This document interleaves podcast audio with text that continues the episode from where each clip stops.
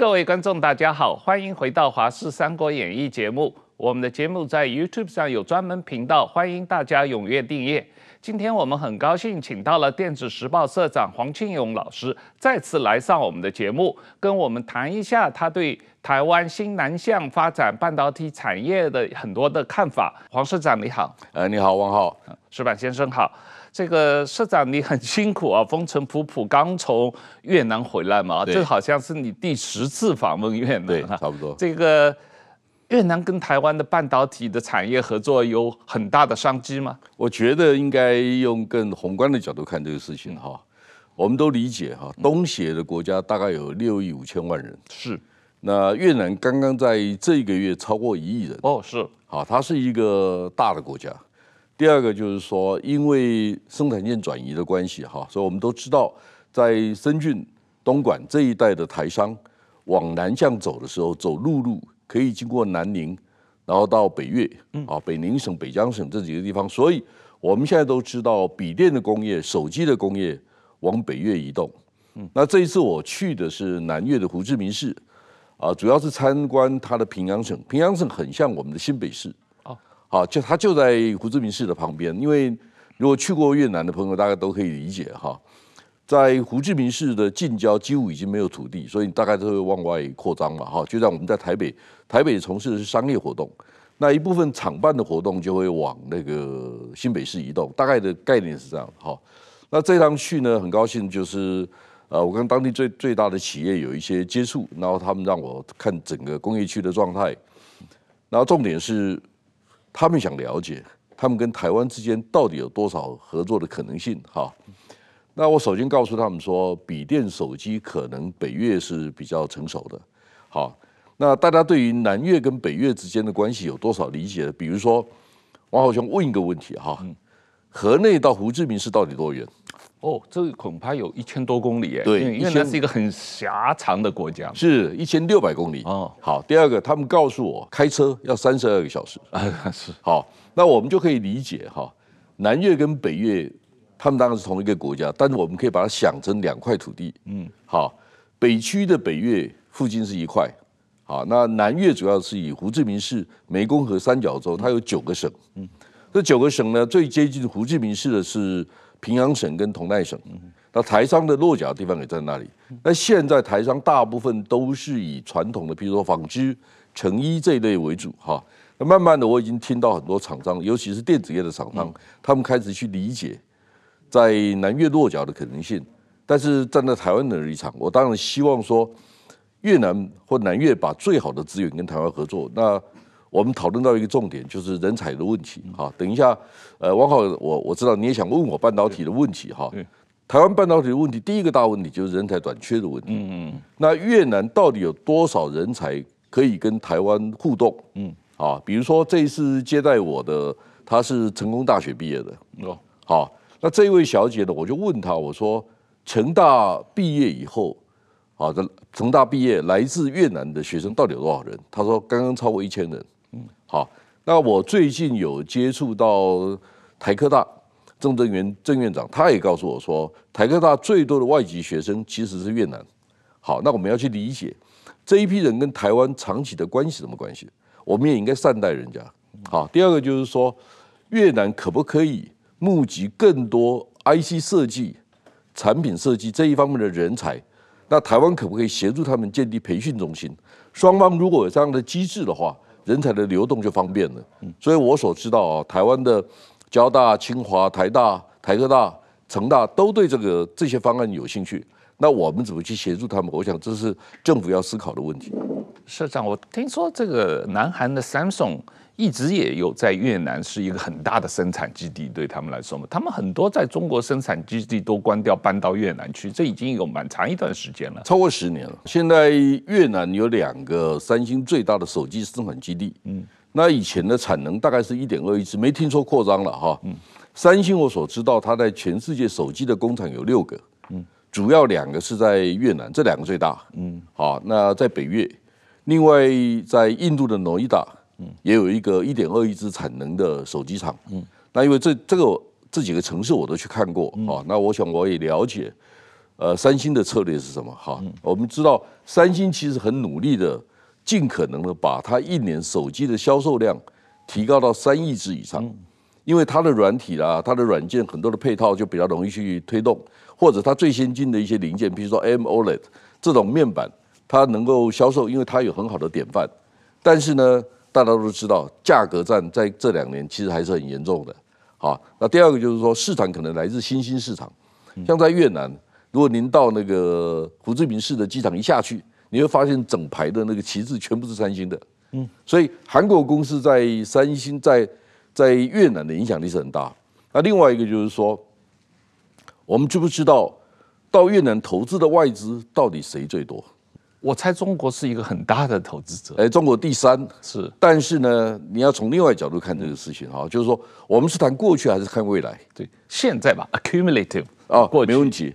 我讲的为什么我这样问这个问题呢？因为过去哈，过去我们投资的主要是在成衣、纺织这一类的产业上面。那大陆的投资是跨领域的，它有很多不同领域的投资。那大家都知道，台商的主力是电子业嘛，嗯，好，那电子业布局它会比较慢，嗯，它相对要求比较高的人员的素质啊，等等等等，环境成熟了没有？那这两年因为 G two 的关系，所以台商分散性的布局或者分散型的生产体系。或者因为地方是需求，它有特殊的需求，嗯所以我们的工业电脑很多公司就开必须开始布局一些新的领域哈。所以这一次我跟他们谈的主要的内容，嗯我也告诉他说，你能不能培养更多的人才设计中心，嗯好，让台湾的人才有跟跟你们有对接的可能性。那其实我跟很多国家谈过这个事情，大家都会说，好，我们为什么要把最好的人才给你们？好，我说，哦，那你就搞错了，好。台湾是全世界最好的 practice，你你真的没有，你要累积实战经验，没有台湾你是很困难的。好，我我先回到半导体的问题哈。我我记得我我跟汪浩兄谈过这个事情哈，就是说台湾的 IC 设计业占全世界百分之十八，那三星为什么韩国为什么不到两趴？嗯，好，不是韩国人比我们笨，嗯，是因为韩国没有出海口，嗯，就是他的那个半导体设计完。制作完了之后，他只能卖给三星跟 LG。那台湾可以卖给鸿海、广达、仁宝、伟创很多类似的公司。所以大家知道哈，去年全世界前三十大的 EMS 制造厂大概是五千五百亿美金的产值，台商占了七成以上。嗯，所以出海口啊，零件要卖，就是一定卖给台商是最有利的，因为规模最大。好，所以我就跟越南的朋友讲，我也跟印度的朋友讲，你们要发展工业。每一个国家都有权利用自己最好的资源、最好的条件、奖励措施去培养未来的工业。每一个国家都有这个权利。好，但是如果你们要做到事半功倍，嗯，那找台湾是最快的。是，还有另外很重要的观念是，台湾是 harmless，台湾是没有伤害的伙伴，因为我们老是帮人家做制造嘛，嗯，所以大家也许也许觉得我们做制造很委屈哈，因为没有品牌嘛。但另外一个角度想，就是说我们没有没有分心。我们就很专注的帮别人需要的东西做好。嗯，还有第三个概念就是说，搞制造的人哈，嗯，其实创造很多工业机会，嗯，很多工作机会。搞软体哈，如果大家知道人工智慧的软体，它可能带来软体业大灭绝的时代啊。因为我不需要那么多软体工程师啊，你就会发现说，软体工程师的价值，如果你是顶尖的，你在顶尖的公司工作，那可能压力不大。好，但如果你是在一般的很容易被替代的领域工作，那是有危险的。那第三种可能性就是说在地化，嗯啊，比如说这一次我就看到胡志明市给我看他们整个交通管理的系统，那这种系统啊，在全世界很多的国家都有，好，但是啊，他要把这个系统做好以后，他需要很多的配套的工业电脑的设施。那大家都知道，工业电脑台湾做的最好啊，所以他们也是跟台湾的工业电脑公司合作啊。所以如果大家去查一下。台湾的工业电脑公司的毛利率啊，通常是百分之三十五到四十之间，嗯，这挺好的啊，嗯，所以看起来我们是帮人家做制造，但是我们后面毛毛利也很好啊，嗯，所以各取所需，各自发展自己的优点，所以台湾不必自惭形秽了，我是这样认为。我们待会儿稍呃等一下再详细谈一下台湾 IC 设计产业的情况。我想多问几句，你刚才提到了关于印度的情况，因为你最近也是刚去了印度嘛，你最近这几年好像。很大力的在推动台湾跟印度的一些合作啊，一些对印度的了解啊。你这一次去印度，最近有什么新的观感？第一个哈，我可以印度跟越南一起谈，跟大家报告一个事情。嗯、台湾人不要觉得自己很安稳，都没事，看起来我们发展的很好，嗯，运气也不错，嗯，好。我们过去几年，我们的上市公司的确赚了不少钱，但是必须知道哈，很多人都问我说啊，到印度投资，infrastructure 不好啊，等等等等。我说，那你几年没去印度了？我都会这样问哈。那为什么这样问呢？因为我这趟到印度哈，我看到几个城市，不只是有 smart city，嗯，智慧城市，就是你知道那个二零一四年穆迪上任以后啊，他有有一个说法，他说他要在印度建立一百个智慧城市，嗯。我当然没有全部看到哈，那我看了几个，嗯，我也蛮惊讶的。比如说我这一趟去的城市叫普纳，普纳是印度第九大城，它它当趟它的市区人口是一百六十万，但是我就我就看到西门子、Bosch，这世界顶级的，它是汽车城，所以台湾也有汽车产业在那边落脚，所以我们开始去理解这个事情，它的周周边环境越来越好，这是第一个。第二个，我这一趟，呃，大概十天左右。我没有碰到塞车，你会不会很惊讶？嗯，对，我也很惊讶。嗯，我也我真的也很惊讶。对，好，第三个就是说，你觉得它的那个那个政府的观念哈，因为他们中国崛起对印度有压力。那我这一趟是参加亚洲经济论坛，嗯，那在我之前讲课的哈是世界半导体设备材料协会的执行长，嗯，他是印度人，嗯，他叫 Ajit Manocha，嗯，好，那这位先生呢？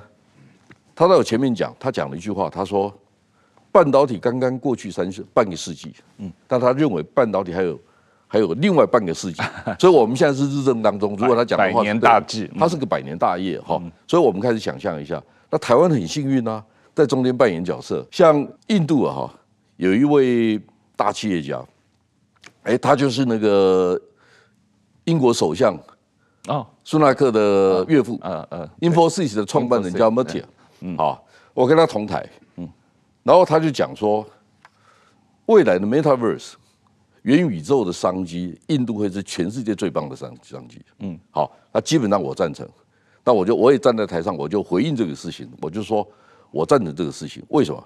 您知道，十五岁到二十四岁的印度人有三亿八千多万人，哦，中国只有两亿一千多万人，所以你可以知道说，年轻人口多，因为。大家知道，年轻人口用手机、用这些东西都是比较原生态的哈。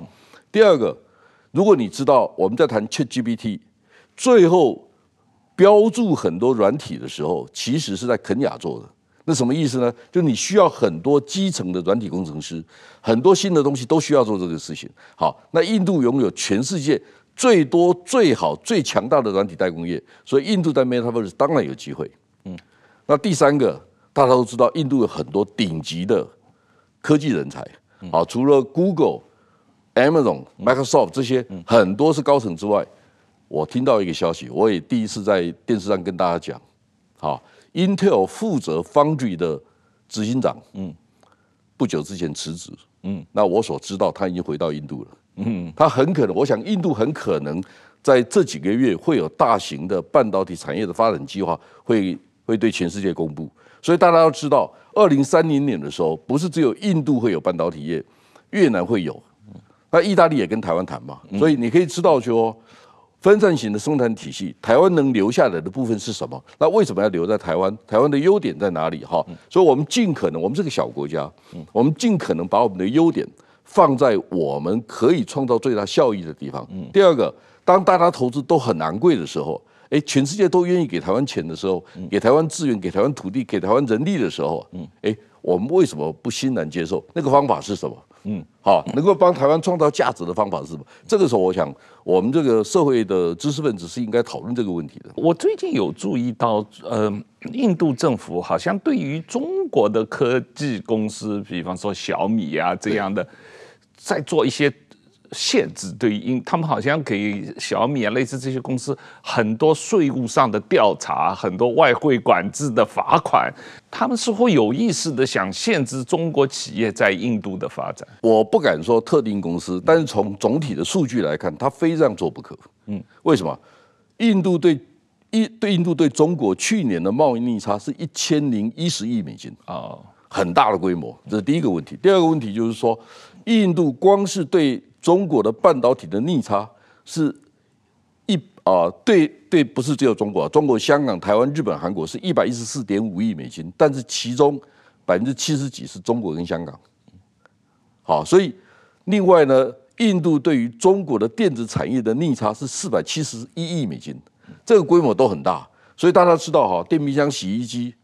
啊，手机全部从中国来，那对印度来讲是个很大的压力。好，那印度要解决这个问题，真的最好的解决方案不是韩国，是台湾。嗯，所以印度也理解这个事情，现在跟台湾很积极，他们想争取台商到印度去投资。第二个，我们知道中美贸易大战的时候，谁对美国会有一定的影响力？印度，嗯，因为两边都想争取它，嗯，但印度因为跟中国有边界的问题，所以相对来讲。美国是比较有利，可以争取到印度这个筹码。嗯，但印度也可以对美国说，比如说苹果决定在那边开店之外，苹果把手机的供应链往印度移动这个事情，嗯，大概是一个很明确的趋势。甚至他会不会要求台湾公司协助印度的本土公司，或者透过 joint venture，或者是 incentive 那些奖励措施，让台商加速把供应链移转给印度这个事情，大家对这个事情要有一定的理解。好，最后一个就是说，我们对印度的理解，中国是一个中国，它的经济政策是很接近的哈。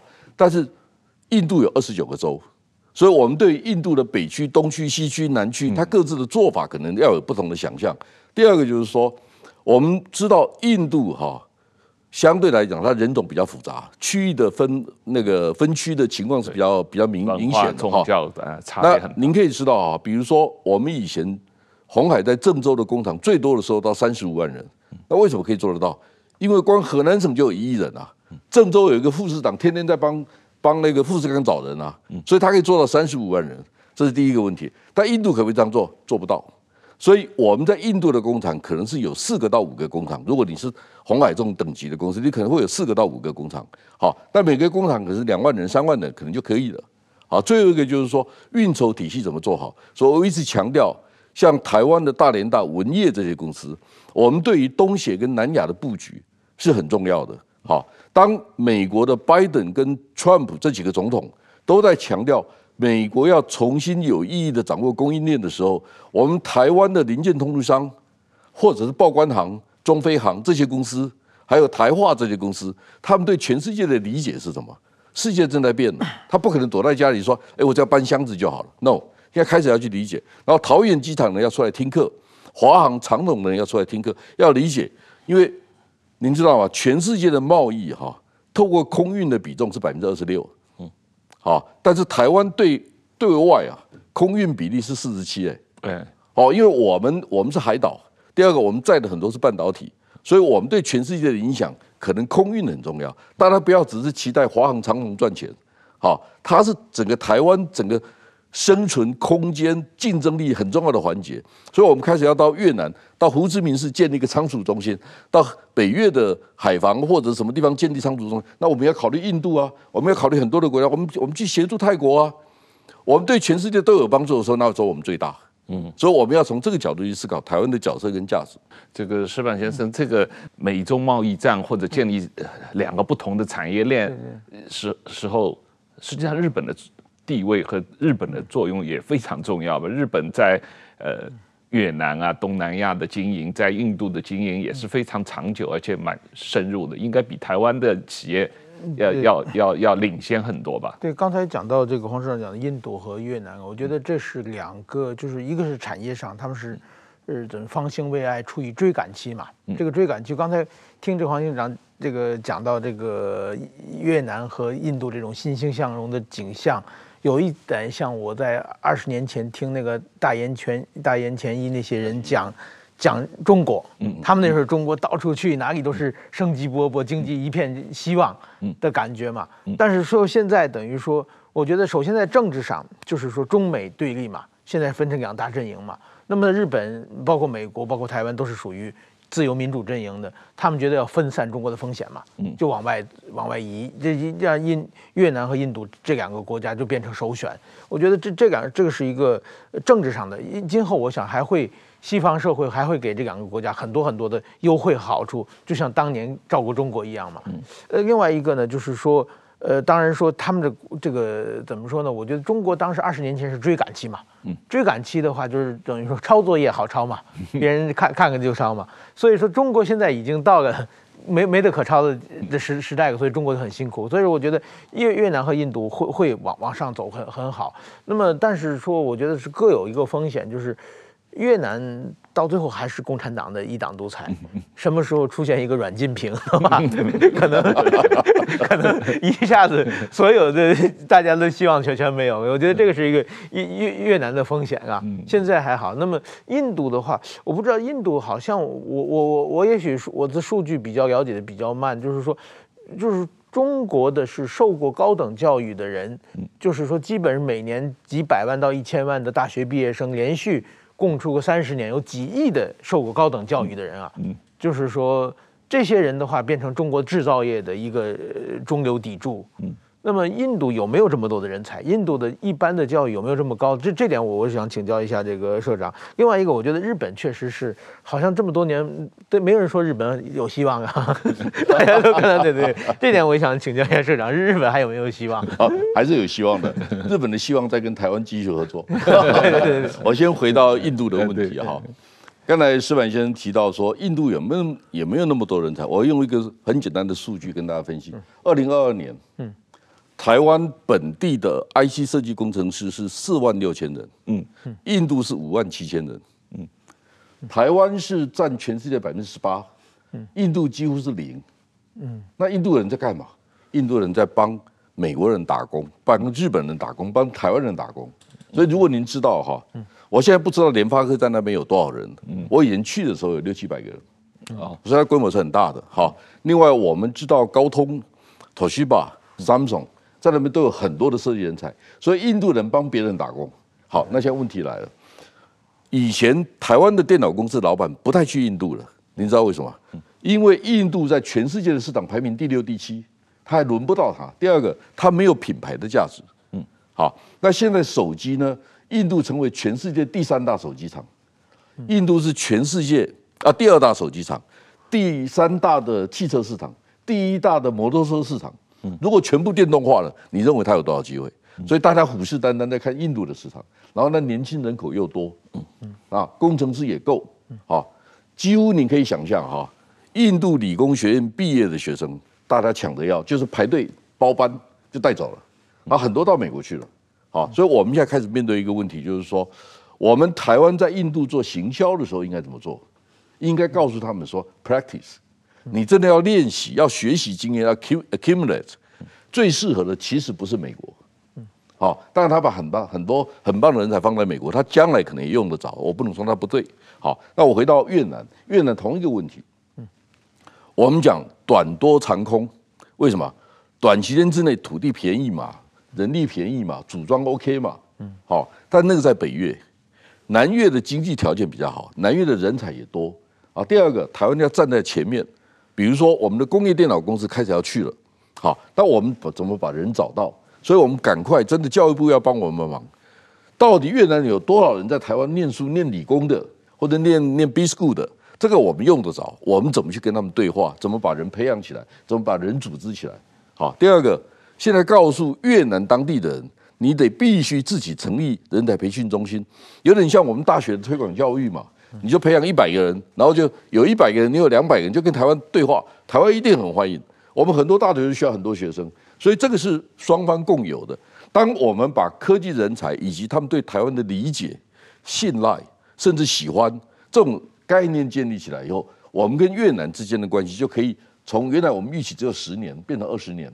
所以大家要去想，不是说我捡现成的，做企业的人不能捡现成的，做企业的人是把。Infrastructure 把我把我把基础的条件建立好，让大家都愿意 join 我们，这个很重要。好，那印度呢是短空长多，为什么？印度看起来复杂，你不晓得在那落脚。好，搞制造的啊，好像到清奈去，啊，做手机的到诺伊达，那软体的到 Bangalore，IC 设计到 Bangalore，那加尔各答要不要考虑？举例举例来讲，我们知道的很有限。好，所以其实我去过印度二十趟，我大概看过三十几本印度的书。你要慢慢去理解，好，恒河有七条主要的支流，哪一条河最干净？好，为什么？因为那条河被诅咒，所以所以用的人很少，用的很干净。所以相对来讲，印度有很多反向思维的东西哈。所以你没有常常阅读去理解，你很难理解，你很难做出正确的判断。所以有一句话很重要哈，《印度之旅》这本书写了一句话，他说：一百年以后，印度还是印度人的印度。我就拿这句话问台商的老板，我说：十年以后。印度的科技工业会是台湾人的科技工业吗？嗯，还是印度人的科技工业？这是第一个概念。第二个概念，印度把工业出国比赛的时候，他会不会打赢我们？他说不可能。我说那你怕什么？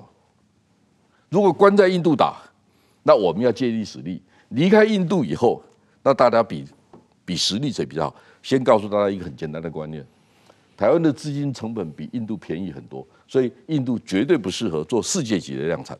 它打不过台湾，不可能，好，所以这是长期经验的累积啊。所以台湾拥有不败的竞争力，所以台湾要很有自信的去协助很多国家把工业建立起来，而不是躲在家里说啊，工作被人家抢走了，或者意大利来跟我们谈半导体，好像全世界都都人为刀俎我为鱼肉，所以 这类似我们感觉大家谈的如果是这样，那很可怕。所以我们应该很有自信的告诉大家说，no no no，听我的。我们是有自信、有把握可以经营这个行业，应该要这样想。我稍微插一句，我过去多少年前在日本听过一个笑话，就日本一个厂家往印度下订单，就说你要给我生产一千个呃一个东西，一个多少钱？印度人报价说十块钱，他觉得十块钱还太贵，那说我要申请两千个多少钱？他说要十五块。哎，怎么涨价了？我们要加班啊，加班加班费贵啊。日本人就弄得，就是说印度人的和日本人的合理这个商市市场经济的概念、商业逻辑不一样嘛。确实他们说的有道理嘛，生产一千个我不用加班嘛，生产两千个我要加班嘛，所以要贵嘛，你要付我加班费嘛。就是说，我觉得这个逻辑现在印度还还是还是这样吗？不，印度真的观念变得很多。变好，嗯，大家要知道哈，嗯，我跟你讲。六七年前、五六年前，因为是个人电脑的时代，嗯，那印度不是个大市场，所以印度呢跟台湾谈价钱的时候很精明。那台湾人不喜欢跟印度人做生意，这是事实，嗯。但现在呢，因为印度经济成长非常好，现在印度人不出好价钱，台湾人不供货，他没得卖，所以这个就他就会牵涉到对印度的生意哈毛利上涨、利润率上涨，这是现在的情况。所以，大家，我为什么刚才跟汪浩在讨论这个事情？说你可以看过去，那是历史经验，那历史经验并不代表未来的经验是对的。好，那我回来忘了刚才回答回答石板的您您的问题，台湾跟日本之间还有合作的空间吗？好，我觉得当然在最尖端的部分，因为其他部分量产，我们到其他国国家去嘛。最简单，我们就谈谈半导体嘛。好，所以我们很清楚，大家知道哈，全世界半导体产业真正发展成功的只有几个国家。美国毫无疑问嘛，嗯第二个当然是日本。那日本其实是一九七六年的时候由 MITI 主导的，好像七八家公司共同发展的一个半导体产业组合，你们叫半导体产业组合嘛？嗯好，所以开发出四千多个专利，然后就打败了美国。美国就不服气，他说啊，我你开始广场协议、半导体协议就开始要美日本人好要付出比较高的代价，所以日本的占有率就被抢走了，所以日本就开始往下走。要不是美国修理日本人，台湾、韩国怎么会有机会呢？所以，我们台湾跟韩国是第三、第四个发展半导体算成功的国家。好，那我现在问你，第五个会是谁？啊，当然是中国，它最有机会。好，因为产业环境够大，而且上游的设备、材料，它都有一定的基础科技嘛。哈，那第六个会是谁？当然是印度嘛。所以，我们开始要理解这个事情。好，那我就问你，哈，台湾跟日本之间的交集是什么？台湾跟日本之间的交集是，台湾量产制造能力很好，好，那日本最棒的地方是什么？设备材料很好，所以日本的设备材料在全世界市占率还是很高的，所以台湾没有力气也没有人去发展这么多科最最前端的科技，所以跟日本合作是最好的。然后日本也知道量产他做不过台湾，这是魏魏魏哲家台积电的总裁他自己讲的，他说你们都在骂我，说送五六百个。工程师到美国去，他说：“你们都不知道，日本人来了两两三百个，在我们台中科学园区学怎么做量产制造。因为日本政府找台湾，找台湾说找台积电，他说你可不可以到日本来设厂？台积电就回他嘛，就回他说：哎，我授权给你们，我教你们怎么做啊。日本说：no no no，我们做不来。好，那台积电就说我没人，他说那我给你人，所以现在两三百个在在台中学怎么做量能。那请问一下，我们送五百多个人到美国，算是是逆差吗？然后日本人给我们两三百个，我们算顺差吗？不能这样算，就是这个行业是高度联动的，嗯，谁联动的资源串联的资源越多，谁就最有优势。那最近您看到哈，尹锡悦总统跟跟日本对招手了嘛，对不对？他也知道啊，这是第二个，他可能是意识形态的选择，就是说我们到最后。很很悲哀，就是我们可能要面对意识形态选择的问题。你到底选择什么样的生活方式嘛？你选择什么样的价值观嘛？就碰到这种问题嘛？哈，那我我讲过很多次哈，台湾海峡如果出事的话，搞不好韩半岛先出事，因为打打南韩更容易，对不对？好，第二个问题，如果韩国生产的半导体没有办法卖给台商，那韩国还要混吗？韩国的半导体是很多是卖给台商的，嗯嗯，比例很高，一定过半，嗯，DRAM 特别，所以它的记忆体很多是卖给台湾的制造厂。假设我们的前六大制造厂，你知道前六大制造厂营业额多少？四千亿美金呢，嗯，好，所以里面如果买很多零件的话，假如说以后的电动车也要靠台湾，那么韩国要靠谁？所以你会发现韩国现在对台湾的脸色好一点了，然后跟日本也招手，他说哦，我到美国去，所以。你会发现说，第一岛链重新变成第一岛链，只是现在变成科技岛链而已。所以世界真的正在改变，而我们是海景第一排，正在看世界改变的地方。我们现在来回过头来谈一下台湾 IC 设计产业的状况哦。这个台湾 IC 设计产业，当然，呃，这几年实际上发展也很好的，从联发科这个过程，实际上。有点让人讶异，因为十年前似乎所有人都在讲台湾 IC 设计产业要卖给紫光，这个现在怎么走到今天这一步了？我想您问的问题是说，台湾一路走过来，它是靠什么？嗯，当然靠我们这一代哈，我们这一代婴儿潮，工程师特别多，品质也很好，我们也很努力哈。那第二个运气是因为个人电脑关产业的关系，嗯，我们知道一九八零年代中期，IBM 香农电脑。百分之八十九十都台湾人做的，伺服器都台湾人做的，他就创造出很多零件的需求。而因为大部分的工业是集中在新竹到台北这一段，所以我们彼此认识，需求的交流很容易。嗯，好，那两千年以后，台湾产业开始往中国大陆移动，那台湾的 IC 设计业，他发现市场也在中国大陆，所以他也会开始到中国大陆去发展。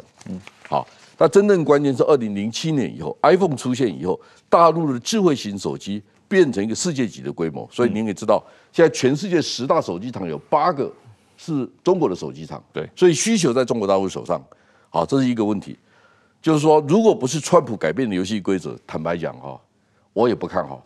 嗯。但现在游戏规则变了。嗯。就是大家开始说，哎，东西好像不能卖中国大陆。这第二个问题。第三个问题，中国大陆说好。那我既然拿不到最先进的设计工具，我也不可能去做最前端的东西，他就做最成熟的，最成熟的对手是谁？就是台湾呐。嗯，就是美国的 NVIDIA、AMD 这些公司，他做的是伺服器的晶片，汽车高端的晶片，对不对？高端运算的晶片。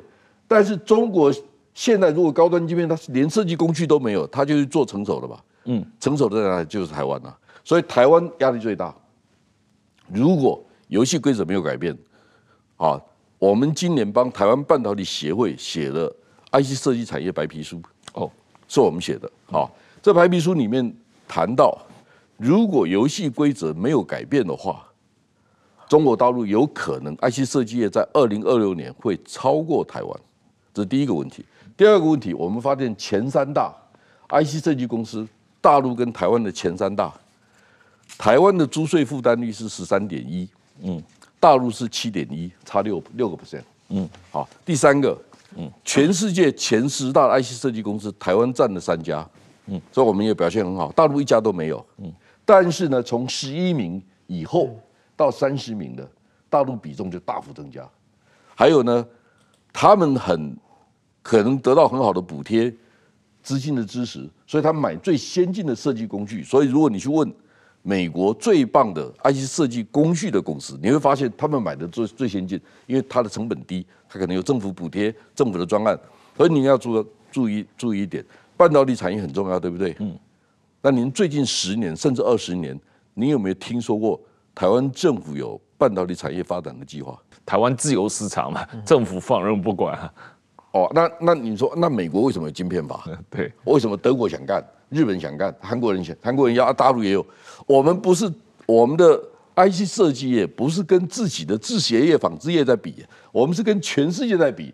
这是第一个。第二个，我们这个这五万人哈，我们的 IC 设计业的从业人员是六万一千人。嗯，这六万一千人创造了台湾 GDP 百分之二点四的价值。嗯，所以我们的价值很高。而且第三个。软体的人，因为大部分在台湾，对不对？他就算做的不好，人也在台湾，嗯，他薪水也在台湾，也花在台湾，他几乎就是百分之百附加价值都在台湾的产业。那政府怎么看这个事情？嗯，所以我们社会对对他们的理解，所以那一天我主持那个论坛的时候，我就发现说，来参加论坛的，包括蔡明介啊这些人，他们都说好，包括奇景光电的吴炳昌吴吴总经理，他们都说什么？他说。我们是赚钱的公司，我们不是来要钱的。嗯，他说我们的比赛是世界级的比赛，你把我们当成，啊，如果竞争力竞争的基础不公平，受伤的是我们，第一个受伤，台湾社会也受伤，所以我们要去理解政府政策。它并不是去迎合社会大众，嗯，政府政策是迎合国家长期的需要，嗯，然后你能创造最高的价值，然后把钱分给社会，嗯，就是我们必须富贵最好的薪水。所以您知道吗？嗯，瑞鼎，您您有听说吗？嗯，这家公司六百多个员工，嗯，去年的平均年薪六百多万，哇哇，联发科是五百一十三万，都很棒啊。联发科在台湾有一万两千人呢，我们怎么去理解它？我们只理解他，他他公司很赚钱。no，你要想他公司也发了很多薪水。嗯，好，所以知识型的服务业，为什么我刚才跟跟王浩兄在谈这个事情？最近我看了一本书，AID 前主席普瑞泽他就谈到说，台湾的服务业是传统的服务业，他特别强调，他说台湾很少两百个人以上的高阶的服务业。当我把这个问题稍微想了一下，我就发现，哎，对哈，除了特许，什么叫特许？医院、嗯，交通事业，嗯，好，或者需要执照的会计事务所、律师事务所，哎，其实他们很多是外商，嗯，好，电信公司这些服务业不算，通路商其实不是高薪的，就一般，譬如说一般的超商的那种连锁店，它不不见得是高薪的，大家同意嘛？哈，好，王浩，请问一下，台湾两百个以上本土的专业服务公司是谁？是哪一种公司？你几乎找不到哎、欸，嗯，但是一个行业里面有，嗯，IC 设计业，嗯，对，好，你要知道做 IC 设计那个创意电子、思源，他们都是高毛利的，嗯，高所得的，他们就帮人家做设计服务，那个就是专业的知识服务业，对，所以依靠的电子业的专业服务业，我们公司我们公司两百二十几个人，嗯，好。依靠的电子业的专业服务业，它的机会有多大？大家对这个事情的理解是什么？如果大家还在谈 B to C，那台湾没有前途。台湾的前途是在 B to B，嗯，而且在我们依赖我们的核心产业，我们把电子业、金融业、服务业做好，因为我们的服务业占 GDP 将近七成，但是服务业的薪资只占好像是台湾所有薪资所得百分之五十三、五十四而已，所以我们是低薪的服务业，这很糟糕的事情，啊，所以。我们要以前我听过一个笑话，会计师事务所谈的，他们说签证找香港，查账找台湾，因为台湾的肝比较新鲜，这个是很错误的想法，对不对？你怎么可以让自己人做很很 lousy 很很便宜的事情，然后呢到处找外找外人帮你签字？所以出版业也是一样啊，我们把很多书拿到台湾来，但我们的书出不去，那出版业在干嘛？所以这是我们的问题。那政府有没有奖励？我们一本好书出到国际市场是？去那对世界的影响是什么？没有啊，政府从不管这个事情的。嗯，所以我们的知识服务业，政府要负很大的责任。还有政府太纵容中间的团体、中介团体。什么叫中介团体？财团法人，他们接很多服务业的案子啊。我到越南都碰到了。嗯，就是我们的，我不要讲哪一家研究机构，他去接越南的案子。我说他们到底要干嘛？好，如果能够创造出对整个产业有价值的服务，那我 OK，没有问题。好，或者是他们打第一站，他应该把第二站、第三站交给民间公司。他不是啊，他继续做啊。他们完全没有这种 KPI 去理解他们对社会的贡献是什么。啊，因为我是财团法的研究机构出身的，所以我很清楚，我们被定义、被要求的是什么东西。那他们怎么会有成就感呢？员工也没有成就感，对不对？所以有一次我在我在路上哈碰到一位工协会组织的副总干事，他说啊，社长好久不见。我说啊，你在干嘛？他说啊，我过两天我要去立陶宛。我说你们几个人去？他说四五十个人。我说到底谁去？他跟我念了一串名字。我说你们懂怎么跟立陶宛谈合作吗？那为什么国家出钱让你们去？为什么不是我去？那没有人问过我啊！我不一定不去，我去过，我去立陶宛我去过，所以这是观念的问题。就是政府 always 是叫那个好叫的单位，但民间机构他不要，民间机构又不听话。那问题是知识型的产业，它不可能来自传统的方法嘛。所以我们已经证明过去二十年我们方法是错的，但是没有改啊。所以你们这个白皮书对于政府的政策提出一些什么样的期许？希望政府在政策方面做一些哪什么样的改进？所以这是一个观念哈。嗯，过去啊，这种白皮书也不会找民间做。嗯，好，所以我们要建立出一个 credit，嗯，社会信赖你的基础，我们才可能接到这种案子。它有两个问题，第一个是你的信用好不好？第二个就是说你的专业能力够不够？要不然两个都不够，哎，你你知道。那些是世界级的公司啊，他为什么要把专案委托给你做？嗯，他有他 credit 的问题，所以你要很很中立的、很专业的去思考他们到底要什么。好，所以我刚才讲一个很专很关键的一个问题，就是台湾的 IC 设计业不是跟自己比，嗯，是在全世界跟人家比拼的。嗯，第二个，它是台湾很重要的核心产业，它对于我们的晶圆代工也很有帮助。嗯，好，以前最多的时候啊，通常哈，譬如说台积电。它的业务里面百分之十到十五是台商，那联电可能三十哎，嗯，所以它是洞庭湖哎，在长江的水位要调整的时候，就靠自己人呐、啊。那他们很多是同学啊，嗯，好，有碰到问题，技术上的问题，沟通一下就很容易解决、啊，这些都是好事啊，这是我们成功的关键。但我们现在好像都忘了，所以政府要知道，把工业带动起来的方法，观念要变的，因为我们打的不是，是是那个那个。那个地方型的赛事，哈，我们不是打中华之棒哦，我们是打经典赛吧，对不对？那我我想两位都可以理解哈。如果你是网球选手，你是那个戴资颖，好，你打到前八名、前十六名，都可以分很多钱呐。我现在我们知道，我们半导体是全世界前四名呐，我们的 ICT 设计产业也是全世界四前四名呐。但我们在想什么？我们好像这个无所谓。我们这个行业可以帮台湾带来很多的财富，很多的自信，然后被世界需求的这种价值。嗯，那好像大家谈论这个事情的时候，大家就是听一听说，哦，你讲的好棒。然后呢，接下来下文是什么？没有下文，这是我们社会的问题。嗯，我戴志颖是打羽毛球的，我们现在要去印度 看棒。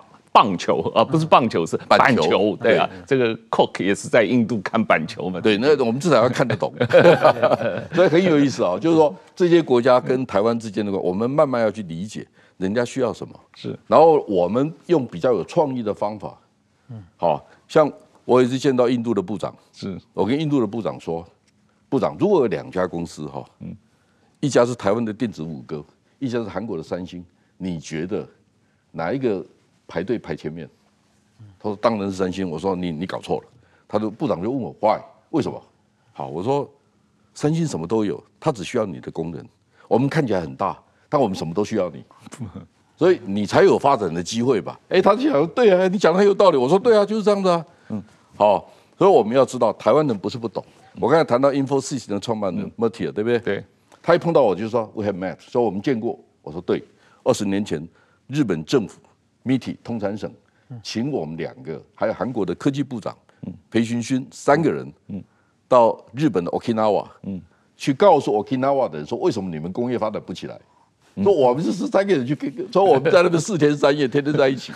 好，所以大家知道说，但我不是自吹自擂，我只是说台湾有这个经验嘛，台湾给我环境学习嘛，我可以用台湾的经验跟别人讲，我们是不错的。好，那如果。新兴国家像越南、印度要发展产业，要从零开始嘛。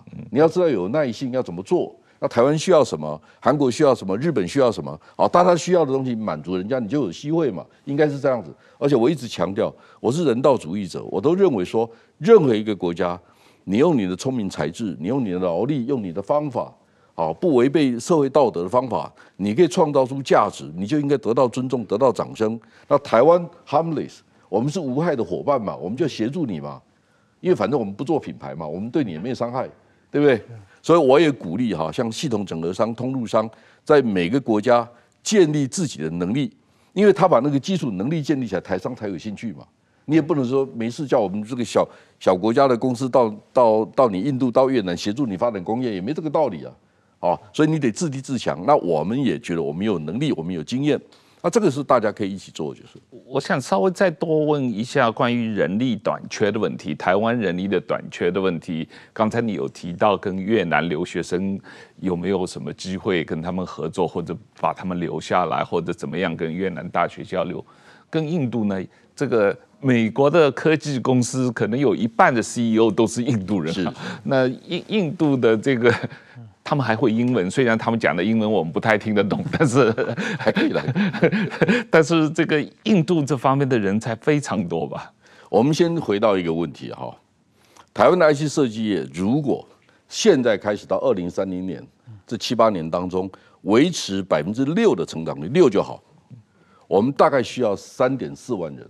嗯，因为每个人产值是可以推算的嘛，他会成长，对不对？大概还需要三点四万人，这是第一个问题。第二个问题是，你说新增加，现在已经有六点几万人，哎，现在还要再加三，还要再加三，所以大概要十万人。是是是是是，大概要十万人规模。好，第二个问题，STEAM，Science Technology，嗯，Engineering 跟 Mathematics，嗯，就数学、工程，好，科系这种科系硕士生，台湾一年能够栽培的正好一万人。嗯，那台积电也要啊，台积电不是设计公司啊，联电也要啊，还有华邦也要啊，旺宏也要啊，那我们怎么去满足人家？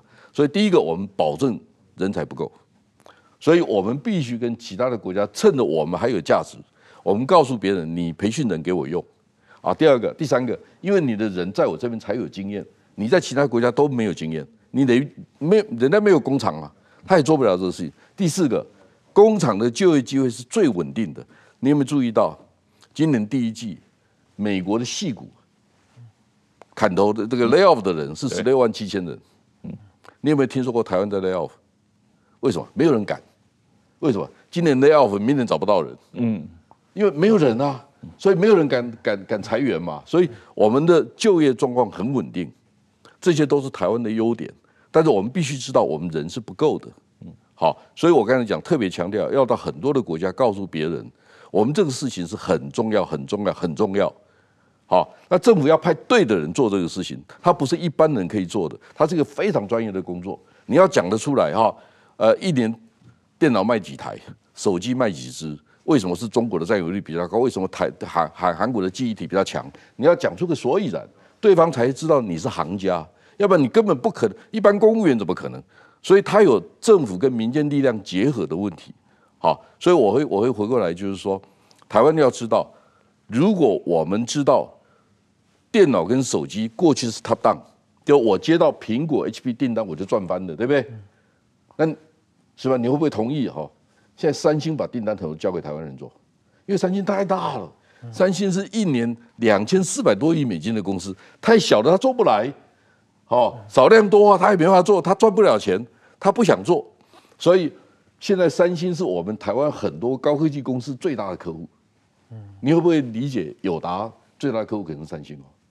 那面板都跟以前关系不好，现在做生意嘛，哪有关系好不好的问题？所以你要开始面对这个问题。好，第三个就是说，以后的物联网是 button up，由下而上，差异化的应用啊，比如说智慧交通、智慧城市啊、电动车、车联网，它有很多相关的需求，它需要整个配套建立起来。那您也知道啊，台湾几乎都有，所以我就跟印度的部长说。如果做手机需要一百颗零件，你会做八十颗，跟我们买二十颗就好了。好，如果你只会做十颗，那九十颗全部找台湾，因为我们真的可以帮你解决。就全世界只有台湾有这个实力嘛，所以我们我们其实是这样讲哈，我们就长得很漂亮，应该等别人来追求的美少女，结果我们把把自己打扮成村姑，你了解我意思吗？哦，台台湾就是很。很容易卖卖台湾太容易了，就是因为我们我们的数据哈，您您知道我们有九百四十九家上市柜的电子公司，去年的这些九百多家营业电子公司营业额是多少？九千五百三十亿美金，所以平均一家十亿美金呢，三百亿台币呢，这全世界没有这样的产业嘛，所以我我们知道说，我们组一个团，好，我随便都可以答应的。我组一个团，十个人、十二个人啊，找一个一百亿美金的老板带队，我找二十个呃十个上市公司，这个一点都不难，对我来讲一点都不难。所以台湾有太多的筹码可以做了。